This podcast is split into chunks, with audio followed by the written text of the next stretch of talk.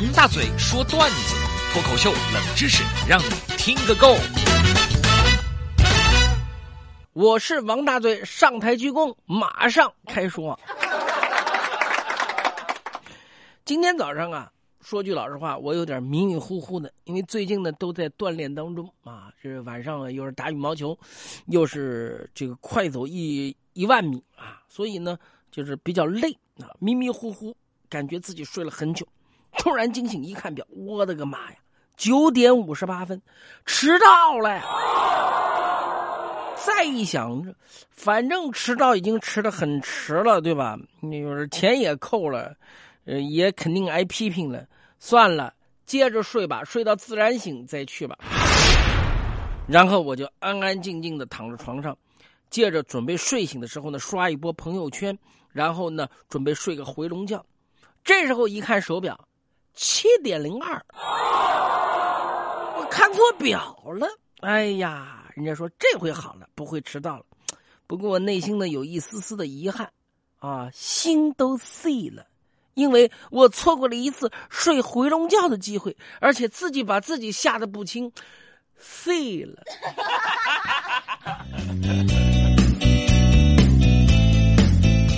睡不成回笼觉，我就在床上躺着想事情。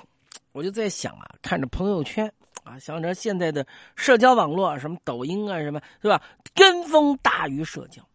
那比如说啊，我举个例子啊，大家看我说的是不是有那么回道理？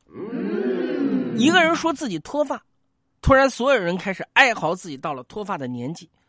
哎，我就奇怪了，脱发就是一个自然的生理现象啊。咦，你们看，人类出生的时候也是头发稀疏的。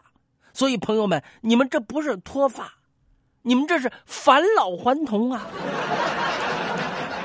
还有人把油腻和中年人挂起钩来，我就非常不喜欢这种形容方式。一看到我，王大嘴，你现在是中年油腻男？错了，我们中年人才不油腻呢，那层光泽明明是岁月的包浆。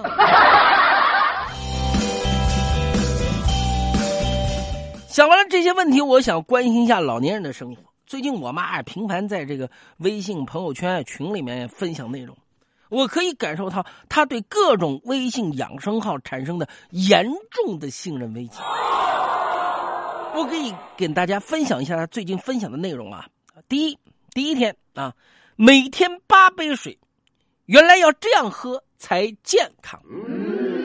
第二天，每天八杯水。这样喝水，迟早要摊上大事儿。咦？第三天，每天八杯水错了，其实白粥最养人。第四天，天天喝粥，喝出心梗。你要纵观现在微信推送号的这种内容，我们不难总结出来：现在世界上最好的生意就是向少年卖希望，向女人卖青春，向老年人卖健康，向中产阶级兜售生活方式。对吧？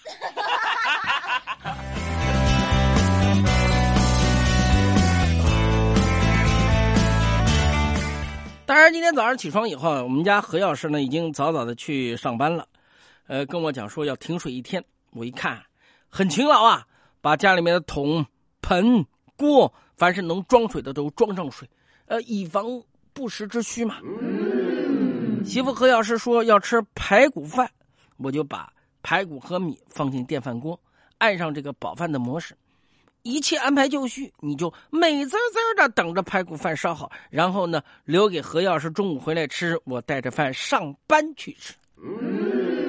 结果媳妇儿说看错了，是停电一天，完蛋了，没饭吃了。还好呢，到单位可以点快餐啊，现在这个送餐的可以来了，可以填饱肚子嘛。